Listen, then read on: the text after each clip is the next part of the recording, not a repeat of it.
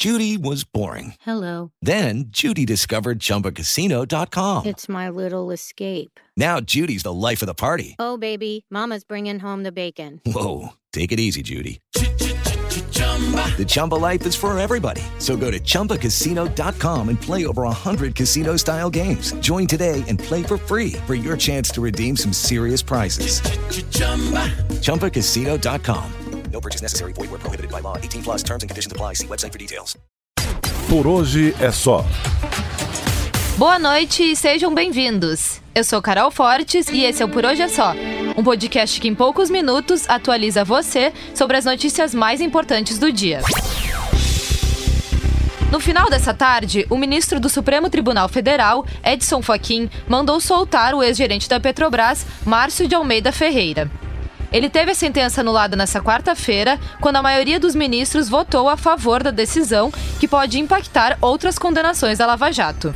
Na decisão, Faquin disse que, apesar de ter votado contra, a prisão preventiva de Ferreira deve ser revogada por causa da decisão da maioria do STF.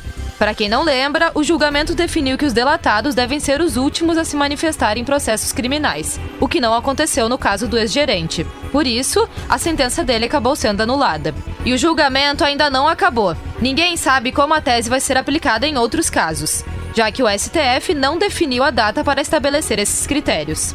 A sessão seria hoje, mas acabou sendo suspensa. E nessa noite, o ministro da Justiça, Sérgio Moro, deu uma entrevista exclusiva ao programa Os Pingos nos Is. Hoje, foi lançada uma campanha nacional que visa facilitar a aprovação do pacote anticrime no Congresso.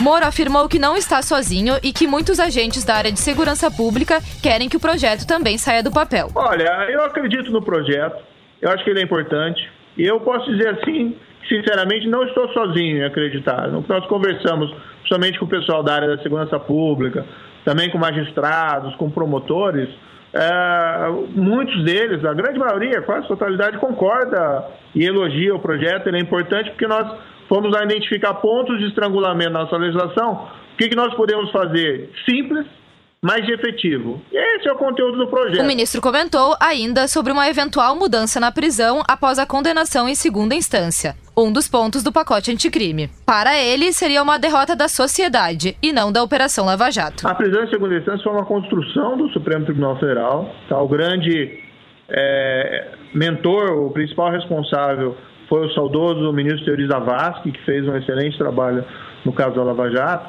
nós temos que colocar as coisas claras, assim, não é uma questão de lava-jato. Né? É, dizer assim, ah, mudar a segunda instância é uma derrota da lava-jato. Não é uma derrota da lava-jato. É uma, a, a prisão em segunda instância é um, foi um avanço institucional.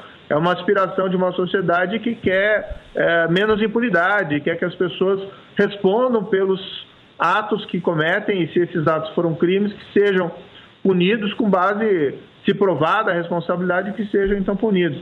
Então tem que, nós temos que tirar essa, essa discussão como se fosse algo atinente aí a Lava Jato, a promotores ou juízes. A segunda instância não é de propriedade, não é de interesse de juízes ou de promotores ou de policiais. É de interesse de toda a sociedade. Quer acompanhar a entrevista completa? Acesse jovempan.com.br. Como já foi noticiado ontem, a reforma da Previdência passou em primeiro turno no Senado. Hoje, o secretário especial de Trabalho e Previdência, Rogério Marinho, falou com a Jovem Pan. Marinho disse que gostaria que o resultado fosse maior, mas celebrou a chegada à reta final da tramitação do texto. Para ele, essa é a maior mudança previdenciária de todos os tempos. É evidente que houve todo um esforço do governo, é, dos líderes envolvidos no tema, para que nós tivéssemos êxito na integralidade do projeto. Agora, nós estamos apresentando uma reforma que é a mais ampla é, que o sistema previdenciário brasileiro já, já sofreu. Então, o resultado final, quando ele acontecer, é, não tenho dúvida, ele precisará ser comemorado. Nós gostaríamos que fosse muito maior, mas o resultado ele é um resultado expressivo que nos dá uma situação de relativa tranquilidade, que não haja explosão é, do déficit público ao longo dos próximos 10 anos. Uma das maiores críticas foi a desidratação do projeto. A proposta inicial do governo falava em uma economia de mais de um trilhão. Depois que o texto passou no Senado e na Câmara, essa economia foi para 800 bilhões. Marinho negou que uma possível falha na articulação do governo tenha sido o motivo das perdas econômicas. Porém, ele afirmou que é pouco provável que isso seja revertido. Agora, 800 bilhões de reais é, de impacto fiscal não é o que nós desejávamos quando enviamos o projeto, mas é um impacto fiscal extremamente relevante e trata-se da é, da maior mudança na estrutura previdenciária do país em todos os tempos. Difícil que possamos reverter o que aconteceu até agora, porque há uma concertação é, no parlamento brasileiro e os senhores deputados e depois os senhores senadores entenderam que a proposta que o governo encaminhou é, precisava ser modificada. As modificações tiveram impacto substancial e a saúde, inclusive, é, nós lutamos muito para que ela não ocorresse, porque para nós é um equívoco a continuidade de uma política dos anos 90, quando o Brasil era completamente diferente do que é hoje. Agora, a reforma precisa ser aprovada em segundo turno no Senado. A votação não tem data prevista, mas deve ser pelo dia 20 de outubro. No mundo da música, a maratona de shows do Rock in Rio já recomeçou.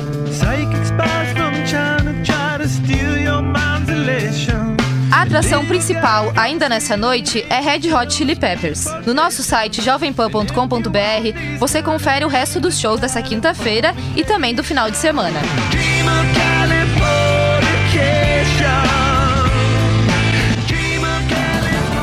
E mais, o blog do Fefito descobriu em primeira mão quem são os selecionados pela Band para o Masterchef A Revanche. Serão 20 ex-participantes, mas nem todos eles vão para a competição. Isso porque tem uma fase de duelo nos primeiros episódios para decidir quem vai ter direito a uma segunda chance no programa. Eu vou manter o mistério no ar e não vou contar quem são eles. Então, se você quiser descobrir, clica lá no nosso site jovempan.com.br.